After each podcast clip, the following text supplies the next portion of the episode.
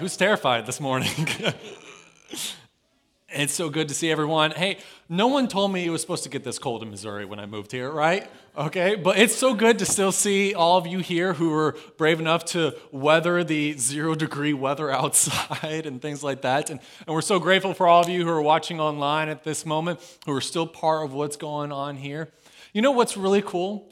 Is that today's Valentine's Day. Now, I know maybe you're like, oh, that's just a Hallmark holiday, that's fine. But I think it's really cool that on Valentine's Day, on a day that we're supposed to, you know, be representing and, and giving appreciation towards love in our life, that we get to stop this morning and focus our attention upon the greatest love story in all of human history. The fact that God became a man and that he loved us and he died for us, and that we get to come here as part of God's people to be able to worship him because of this love story that he's given us, this love and this sacrifice. That's so cool to me. You might not think so, but for me, I'm like, oh, that is, that is really cool and really special that every few years we get to have a Sunday morning on Valentine's Day. So, last week we did a series kind of talking about how we're going to grow our faith. And before we dive into our new series of Jonah, I want to just take a moment. I meant to do this last week, totally forgot, and that's on me. But can we just uh, take a moment? If you were blessed or encouraged by having the guests up on stage and hearing their stories and having that conversation, if you were encouraged as I was to have them up here, can you just show appreciation give them a round of applause?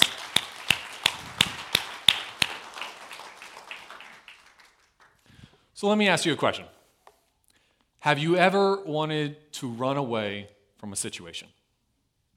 When I was younger, I had a number of serious anger management issues. And I remember one time I had this argument with my parents, and I was so mad. I was like, nothing is changing. This is a messed up situation. Tomorrow morning, I am running away. So, first thing in the morning, I got up and, and, I packed my backpack with everything I thought was essential. I packed it with toilet paper and Pop Tarts and candy bars, you know, everything you need to survive, right?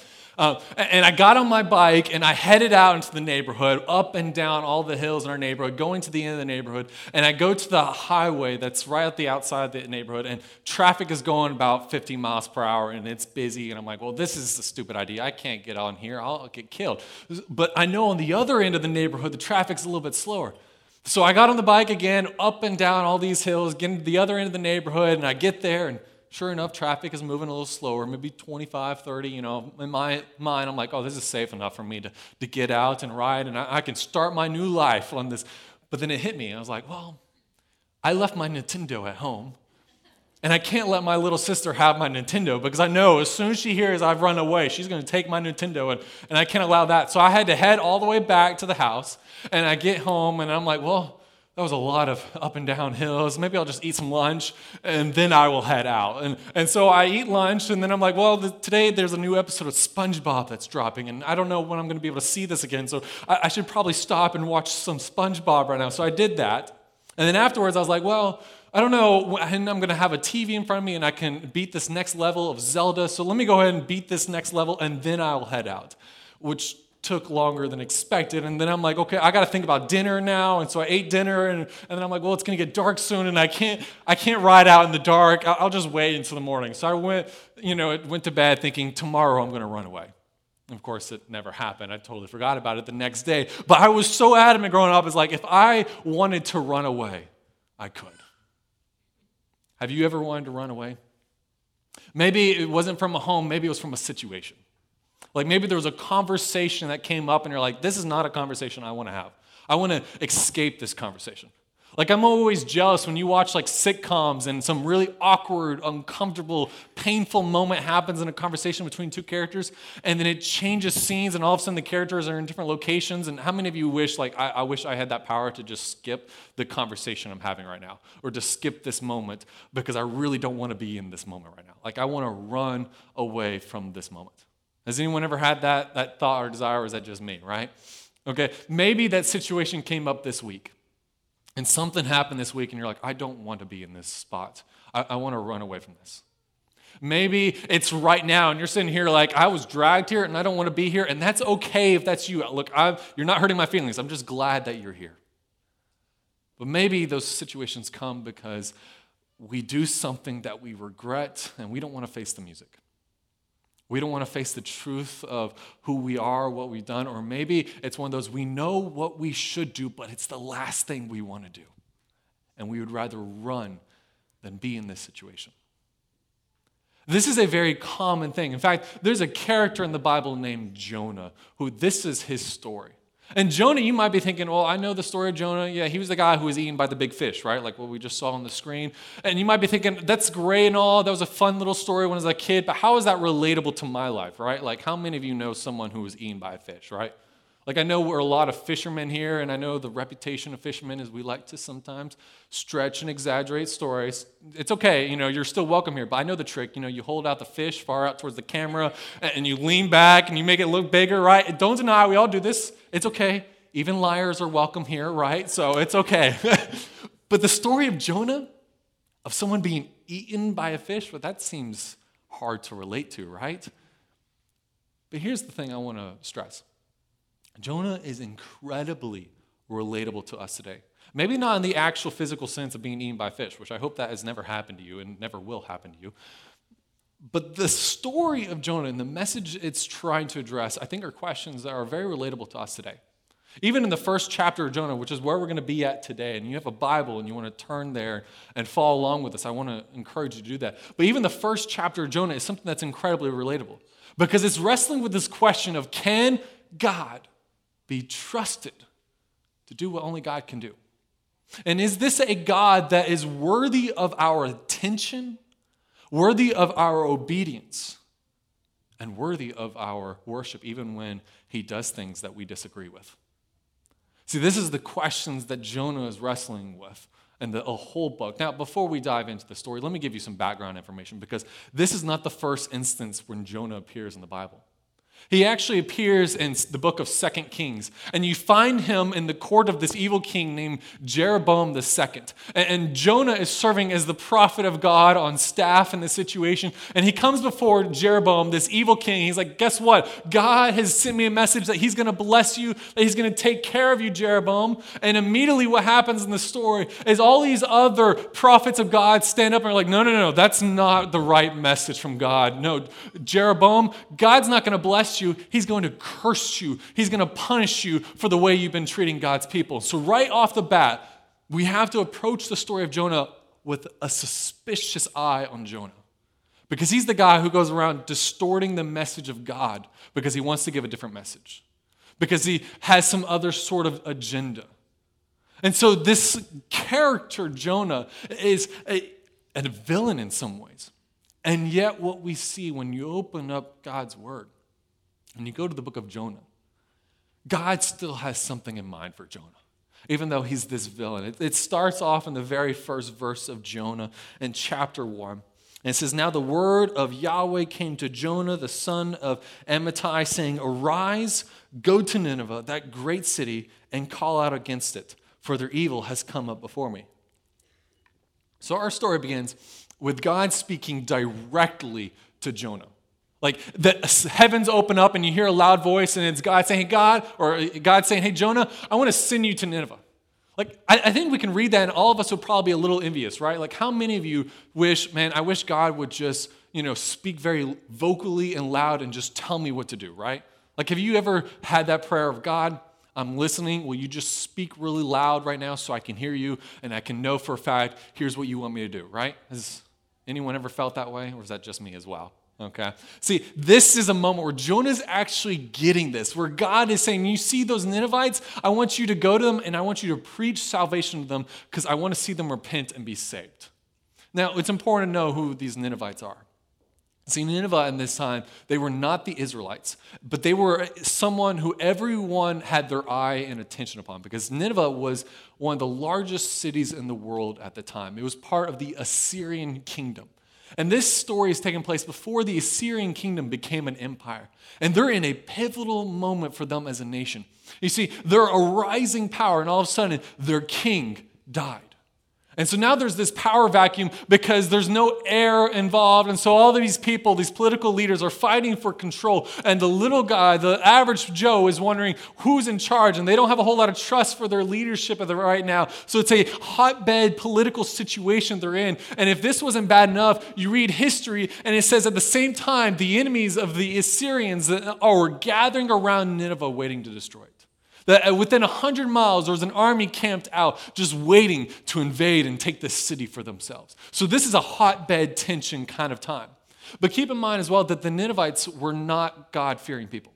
They didn't have any care for God. They didn't care about Jonah's God and all he had done for the Israelites and how he brought them out of slavery in Egypt. They had no care for that. They had no worship for God. These are a pagan nation, they're the enemy.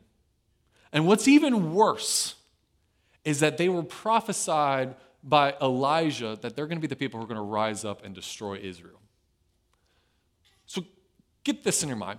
Imagine you're Jonah, and God says, Hey, you see those Ninevites? They're bad people, right? They're your enemies. You, you know they're destined to one day rise up and destroy you. But they're in a bad situation right now. And I want to send you on the scene to preach to them, to rescue them, because I want to see them saved. Can you imagine how uncomfortable that would make Jonah feel? Like, imagine for yourself your own worst enemy. Picture them in your mind. I don't care who it is. Maybe it's an ex, maybe it's a family member, maybe it's someone who used to be a friend and there's been a falling out. Maybe it's a bully, maybe it's a competitor or coworker. Imagine them in your mind, okay? And imagine seeing them in a terrible situation. They're struggling. They're suffering. Would not a small part of you inside feel this is what you deserve? You're getting what you deserve after the way you treated me we would all think that, right? And imagine God bringing them to your attention and saying, you know what, they're in a difficult position, and I want you to go to them and help them out. We would all be uncomfortable, right? And that's how Jonah feels. So we can't uh, be surprised by Jonah's reaction. It's in verse 3. Here's how Jonah responds when God gives him this command. It says in verse 3, it says, But Jonah rose to flee to Tarshish from the presence of Yahweh. He went down to Joppa and found a ship going to Tarshish. So he paid the fare and went down into it to go with them to Tarshish, away from the presence of Yahweh. The author of Jonah is being very clear. Jonah ran for his life. Like Jonah hears this message from God. And he's like, okay, God, that's great. I'm going in the opposite direction. I'm going to get as far away from this scene as I can possibly get. And you might be sitting there thinking, it's one thing to not want to do what God wants you to do. And it's another thing to disobey, but to adamantly run away from what God wants you to do, who would do that? Who would give up on this loving and gracious and merciful God and flee the scene? I'll tell you. It's a pretty normal person. Because Jonah, like all of us, is a broken human being. The, the man of Jonah is the kind of man who, I imagine years ago when he was younger, had a lot of fire and energy and passion in his bones. But over time, life got hard and it weathered him down. And now he's an irritable man. He's a man with little patience. He's always angry. He does not connect emotionally with anything in his life. And he's come to a point where he no longer wants to do what God wants him to do in his life. He's come to a point where he's like, you know what? I know what you want me to do, God, but I want to do something different because this is hard. This is painful. This is the last thing I want to be part of. God, I want to just live my life the way I want to live it. This is Jonah. He's a pretty average human being. He's the kind of man who, hey, God, all I want is I just want to occasionally attend church on Sunday. I want to just check off the box that says I'm a Christian, but I don't want you messing with the rest of my life. I'll give you that. I'll just come in and I'll pretend to listen to the message and pretend to worship, and I'm going to go on my day and I'm going to pretend like this never happened. Jonah's a pretty average human being. And he's come to a point where he's been giving God scraps for years. And he's having to face this moment of am I going to run? Or am I going to turn and, and be the man I used to be? The man who was on fire for what God wanted in my life, who was passionate about the gospel, but Jonah chooses the other way around. And he chooses that he's getting out of town He's getting far away from what God wants him to do. Do you find yourself relating to that from time to time? Now, it's important to understand Jonah knows logically that he can't get away from God. I mean, how, where are you going to hide from the guy who made everything in the universe, right? And who knows everything. Like, you're not going to hide anywhere. So Jonah's not trying to get away from God, he's trying to get away from what God is doing. Because it's clear to him that what God is doing is an interest in saving Jonah's enemies. And Jonah is sitting there thinking, if this is God's plan to save even my enemies, I don't want anything part of it. I don't want to be a part of a God who, who wants to save that person who made my life miserable. I don't want to be a part of God's movement if it means that individual gets grace and mercy after the way they've treated me. Right? That's Jonah. And so he gets on a boat and he's trying to get as far away as he possibly can, but he seems to have forgotten that God doesn't give up on anything or anybody. And so in this moment, there's this question that's on the table of who's really in charge Jonah or God? Who gets the final say? Who can look at God and tell him no and spit in his face and shame him and be all right with it? So the question is what's God going to do about it? Well, you read the story, and I'm sure you're aware of it. God sends this storm after Jonah gets on a boat and he's fleeing town. God sends this storm. This storm, you read the language, it, doesn't like, you, it's not one of those you see it slowly approaching in the distance. It's like you snap your fingers and all of a sudden it's right there and it's tearing the boat apart. And these people are panicking. Okay, Jonah might be asleep in the bottom of the boat, but the crew are panicking because they're watching their boat, their livelihood, their very lives slip through their fingers. And they're crying out. They're going to all all their false gods and they're finding that all their false gods are inadequate. So think of it today. You're in a moment of crisis and you're like, God, this is a horrible situation. Let me throw my money at it. Let me throw my status at it. Let me throw my career at it. Maybe one of these things will be the thing that fixes it. And if it doesn't, let me numb myself with entertainment and my addictions. And all of it was inadequate. And so it comes to a moment were in desperation. They go down to the bottom of the boat. They grab Jonah and shake him awake and they pull him up and they're like, We need to get to the pot- bottom of this and figure out who is responsible. Now, it might seem weird to us to think that someone would be responsible for a storm because we live in a post enlightenment society. And what I mean by that is a few hundred years ago, the philosophy mindset shifted where instead of seeing the physical realm and the spiritual realm as one and the same, we split them, right? So it's like, okay, this, there's physical world, it's all science and everything else, but then there's a spiritual world and they don't intermingle and it's okay. That's the post line mindset that we have today. But for the Old Testament mindset, it's that they are one and the same. And so for these seasoned men who know when the storm season is and they not sailing in a storm season and they're seeing this supernatural event come up where there was no warning. This storm appeared out of nowhere, and it's so violent at a time when storms should not be happening. They're left with one conclusion someone must be responsible. This is a supernatural thing happening. So they draw straws, and the lot falls on Jonah. Now, this is probably the only moment in Scripture where we can be admiring Jonah's behavior.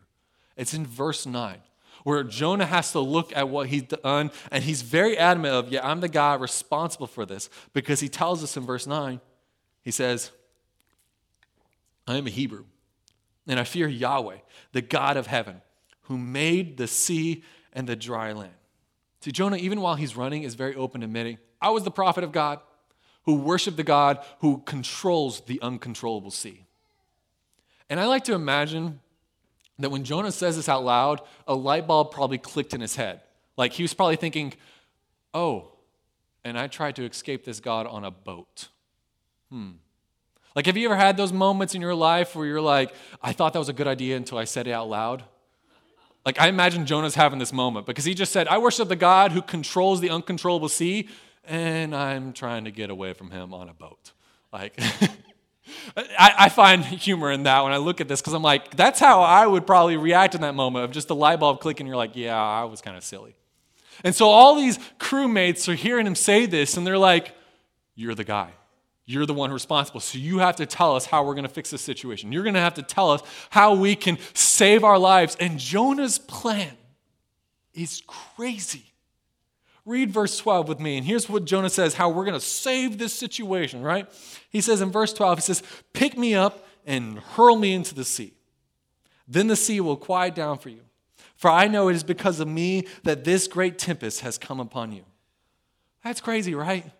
Like, can we all just admit where Jonah's like, here's my plan of how we're going to stop this? You're going to sacrifice me. That's crazy. But let's not start to think that Jonah all of a sudden has developed a noble and courageous backbone. See, his whole mindset is to get away from what God is doing. And he's tried to run, but he finds, well, I can't run away from God. And he's in this storm, so he's clearly thinking, I can't outpower God. I can't force God to do what I want. So he's come up with a new solution right here. He's trying to outsmart God. Because what's the best way to get out of doing something that God wants you to do? It would be to die. So he's thinking, if I die, I won't have to do what God wants me to do. It is a selfish move that Jonah is making right here. Where he's like, I am so adamant, I don't want to be a part of what God is doing, that I'm willing to die to avoid doing what God wants me to do. And he's playing it off as if he's being heroic. Like, have you ever met someone who is playing off to be heroic, but their motivations are cruel and corrupt? That's Jonah in this situation. And the captain is wise enough not to listen to this. So he's trying to avoid, he's like, yeah, we're not throwing you overboard. So they continue to try to fight the storm. But a moment comes where all desperation has been lost. And they're sitting there thinking, we have no choice. We're all about to die, or we might as well kill this guy. Either way, he's going to die. So we might as well at least throw him over first and see if something happens before we all die, right? Because a moment comes in verse 14 where the crew shouts out, Oh Yahweh, let us not perish for this man's life and lay not on us innocent blood, for you, O Yahweh, have done as it pleased you. So they picked up Jonah and hurled him to the sea, and the sea ceased from its raging. And then the men feared Yahweh exceedingly, and they offered a sacrifice to Yahweh and made vows. See, I, I can't imagine how these men must be feeling. See, they, they're in a hopeless situation and they are trying with every ounce of strength they have to, to make it through this situation but they're, they're at their wits' end. They can't get away from this situation. So they do the last thing that they could possibly think of, and they throw a man overboard, and immediately the storm ends. Immediately. The language in there is instantaneous, as if it never happened. It's like poof, the clouds are gone. It's a clear day. The water has immediately ceased, and they're no doubt left wondering, wow, what just happened? So it's no surprise that they fall on their faces and they start worshiping God. But what about Jonah? That he's kind of sinking down to the bottom of the water. And I like to imagine Jonah probably has this mindset of thinking, I beat God. I beat God. Those are probably his final thoughts. But the story of Jonah is not over.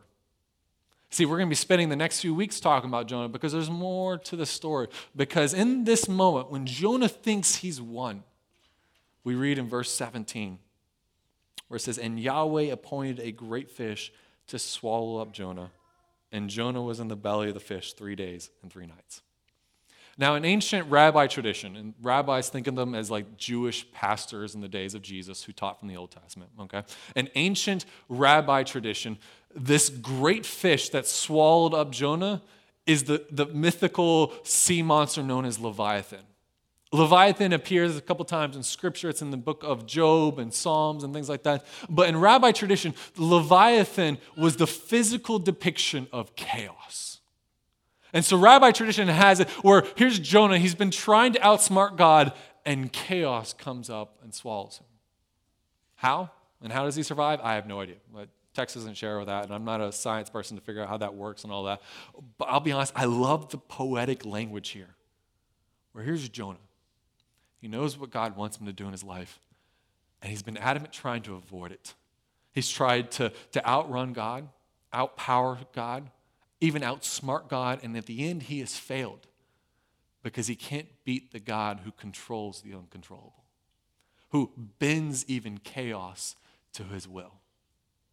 And if we trust these words and we read them and we read of this God who in every book is talking about how supreme he is, how in control he is, how he bends even chaos to his will, then the conclusion we must be left with is that even our selfishness is not able to stop him, which all brings us to this single nugget of truth, this simple truth that God will accomplish his desires. God will accomplish his desires. It's a simple truth. But the implications of that are profound for one's life if you think about it. Look at the Ninevites for an example. When we jump to chapter 3 in two weeks from now, when we're going to be looking at the Ninevites, we're going to see God's desire was to save them, and he fulfills that desire. He does save them, even with Jonah kicking and screaming behind him. And the same truth applied to Jonah because Jonah was very adamant of, God, you're not in control of my life. I'm in control of my life. And God's desire was different. God's desire was to still work mercy and grace and love in Jonah's life, even when Jonah sought to be his enemy. When Jonah was adamant about being a villain to God, here's God still getting his way. So this is the wonderful truth all throughout Scripture is that God is going to get his desires, even when we find ourselves opposing it. Even when we find ourselves thinking, God, I don't want to be a part of this, because in the end, God's compassion is bigger than our selfishness. God's compassion is bigger than our selfishness. God's will always wins in the end. God's going to get what he wants to get at the end result. So when we open up scripture and like how Dave just read from Revelation 7, we can see that this is God's desire to bring us to this point. God's going to win on the end. Because it's like how Peter says in his letter in 2 Peter, he says, The Lord is not slow to fulfill his promises as some count slowness. He's saying, You might look at the situation and think God is no longer in business, that God has lost control, that God doesn't care. And the reality is, is that God is not being slow, but what he actually is, he's being patient toward you. Why is God being patient? Because he's not wishing any should perish, but that all should reach repentance. So if we trust God's word and we trust that he's this creator and we trust that he has a plan, then that is good news for us. And here's why. Because we could probably all point to situations in our life where we're like, that did not go according to my plan but it still went according to God's plan. Even things in this past year. There's probably something in the past year that came up and you're like, that was not the way I wanted things to go. And we've all experienced that. Where we've all been kind of thrown on this roller coaster the past year, even this year, the way it started off, regardless of which political party you affiliate with, and that doesn't belong here, but regardless of which one, you can all admit things are not always the way we want them to be. And yet we can still read the end conclusion that we worship a God who's in control of the chaos. We worship a God who is still in charge of everything. We worship God who's still active. So the question is do we trust this God? Do we trust Him to do what only He can do? Do we trust Him enough that we're willing to obey Him, even if it means that He's calling us to do something that's uncomfortable, that's difficult, that's hard, that we maybe even hate? Or do we always come back to the same thing where I want my way over God's way? Like Jonah. See, this world is full of Jonahs. It's full of people who will know what God wants for them, but want things their own way because they think they know better. They think, hey, we got the answers, or I prefer things this way, so I'm going to take things in this direction. See, here in this story that we're reading, you and I are not God in this story. You and I are Jonah in this story. He's the mirror which we must look at ourselves and see, you know what? I have been this villain. I have been the one who is opposing God in this story and in my life because it asks some serious questions of us. Questions like How often do we find ourselves knowing what God wants from us, but we would rather have things our way?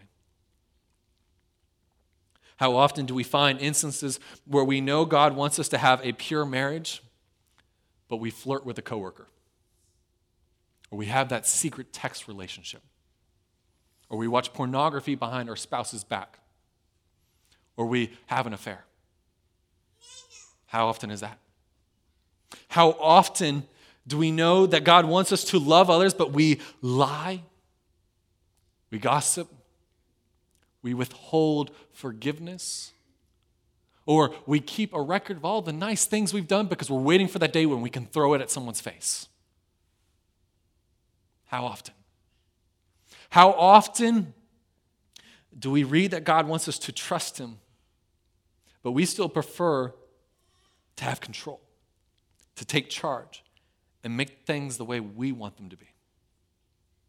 How often do we hear that God wants us to use our resources to bless others, but with what we do with our resources is oftentimes examples of selfishness and greed at the end of the day? Because we look at it and we think, this is mine. I earned this. How often is that us?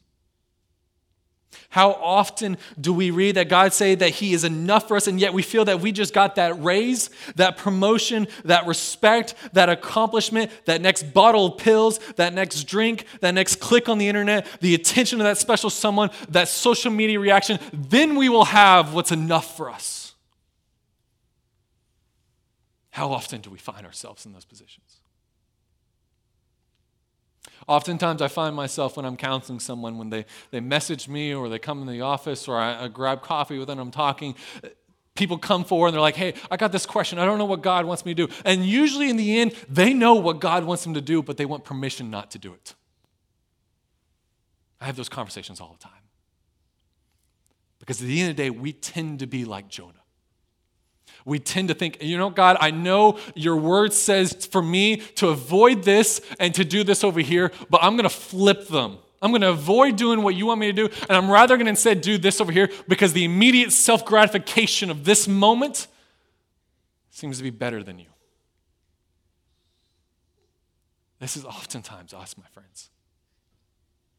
This is oftentimes the place where we tend to be, and it shows nothing more than an example that in some reality we think we would make better saviors than the Savior. We all do this. Every single one of us. That to some degree, we choose ourselves. We choose ourselves first. How often do we know that God desires better for us, but we think we know best? How often do we get upset seeing God bless someone we don't like? Or think, you know what, it would be better if God gave me this. I deserve this more than that individual. How often do we find ourselves in difficult situations needing decision to be made and rather than actually approaching God and saying, God, what is your will in this moment? What is your design in this moment? What is your desire in this moment? Rather than do that, why do we always instead just immediately jump to making our own decisions. And then maybe we'll slap on a prayer at the end and justify was, oh yeah, I prayed to God about this, but in reality, this is still my plan. My friend, I don't ask these questions to make you uncomfortable. They're uncomfortable. I've been asking myself these questions for weeks now. I don't like them. And I don't ask them to make you uncomfortable. I ask them to point to the good news in all this. Because you're not the hero. God is. And see, that's where the good news is in this. Because when we look at Scripture, who we are, we are both the damsel in distress and the villain at the same time. And we still read that God so loved the world that he sent his son. That he fights for the villains because he knows we're still the damsel in distress. All the times that we constantly put ourselves in the way of God, God's like, okay, I'm still going to fight for you. Read scripture. He's still fighting for Jonah. Even when Jonah was trying to outsmart God, outrun God, get away from God's like, God's like, you know what? I see you trying your best effort. It's cute, it's adorable, but I'm still fighting for you. Because God doesn't give up. See, this is the amazing story of God that while we stand in this gap as our own villains sometimes, as our own worst enemies, the joy is that God fights for. He fights for his villains. He fights for his damsel in distress. This is the good news.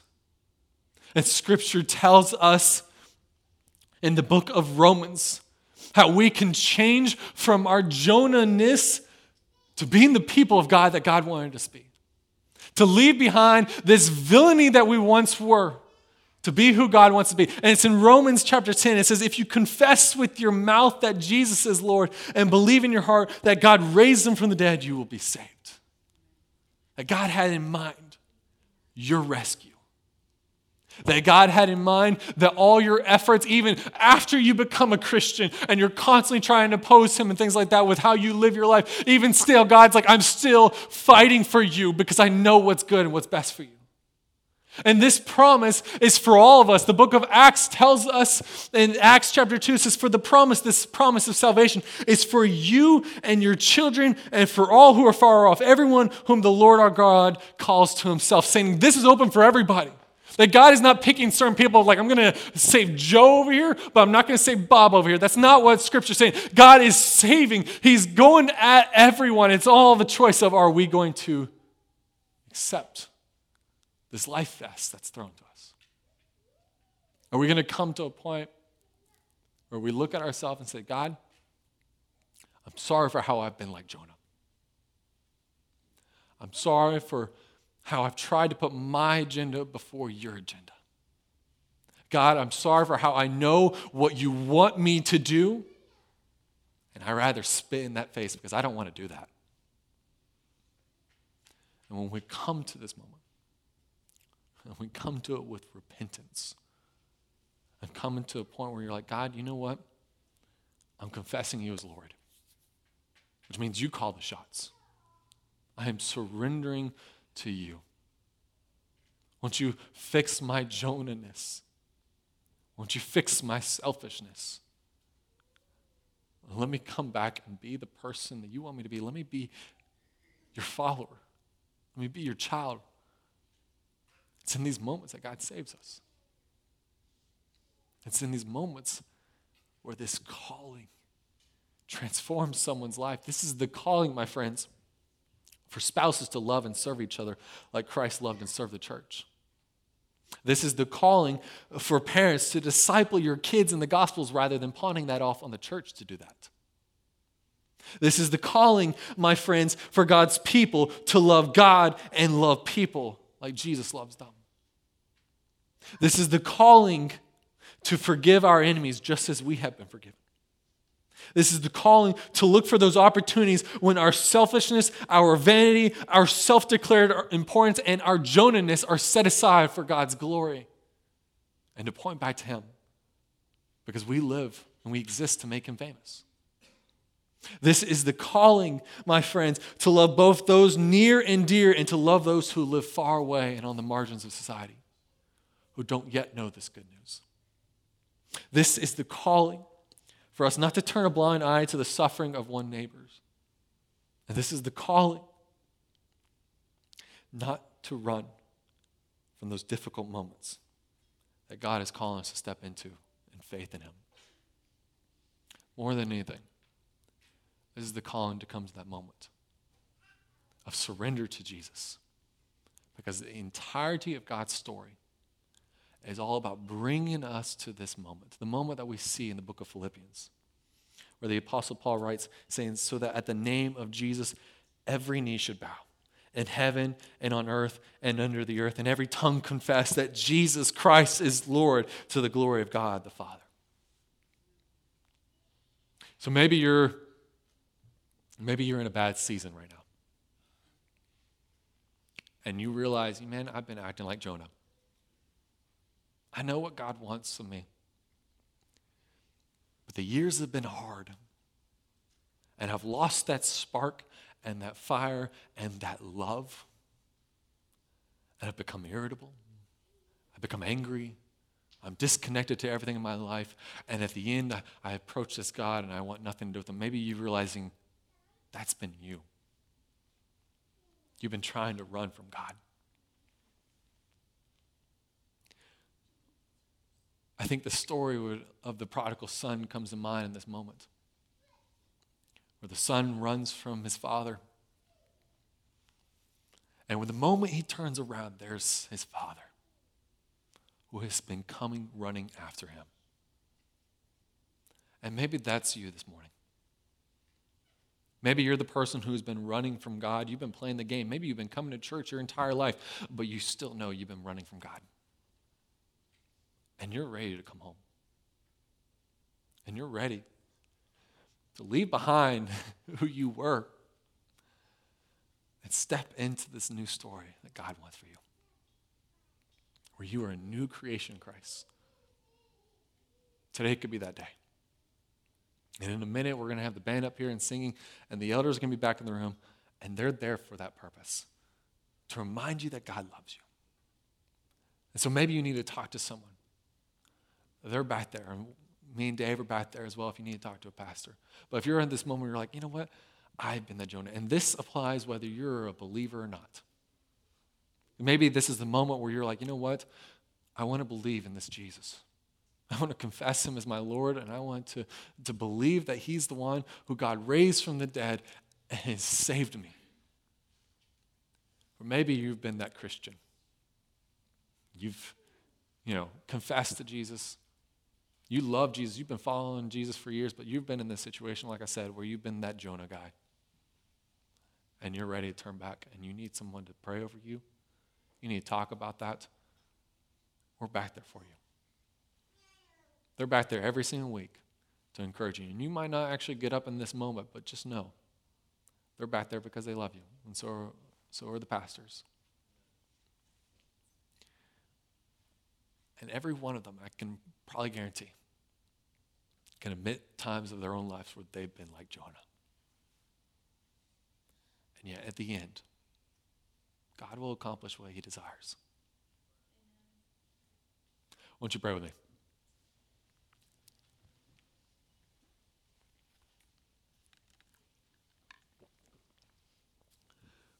Father, I love the story of Jonah.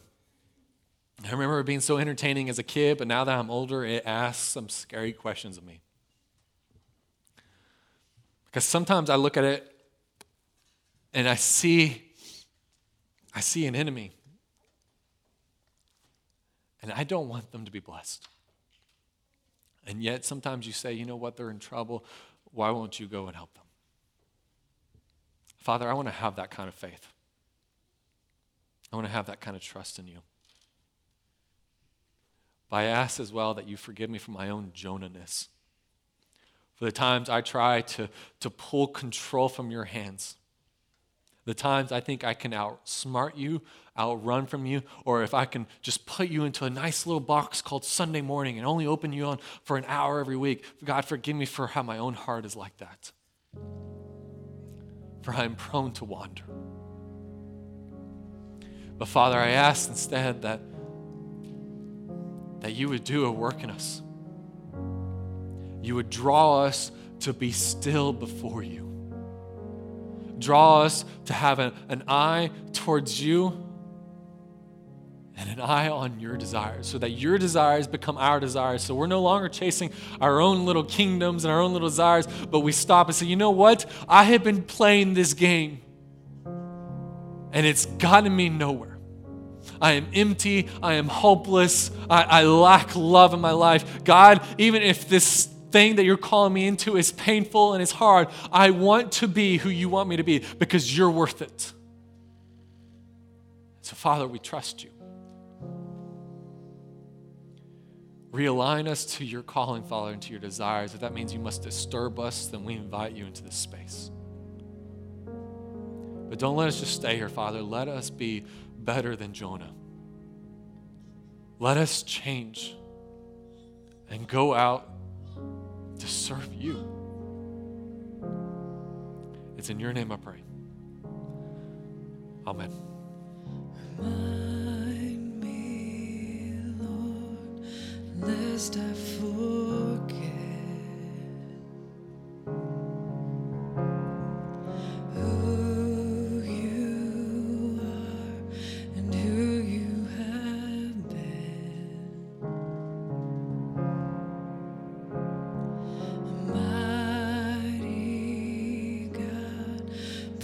perfect in peace. My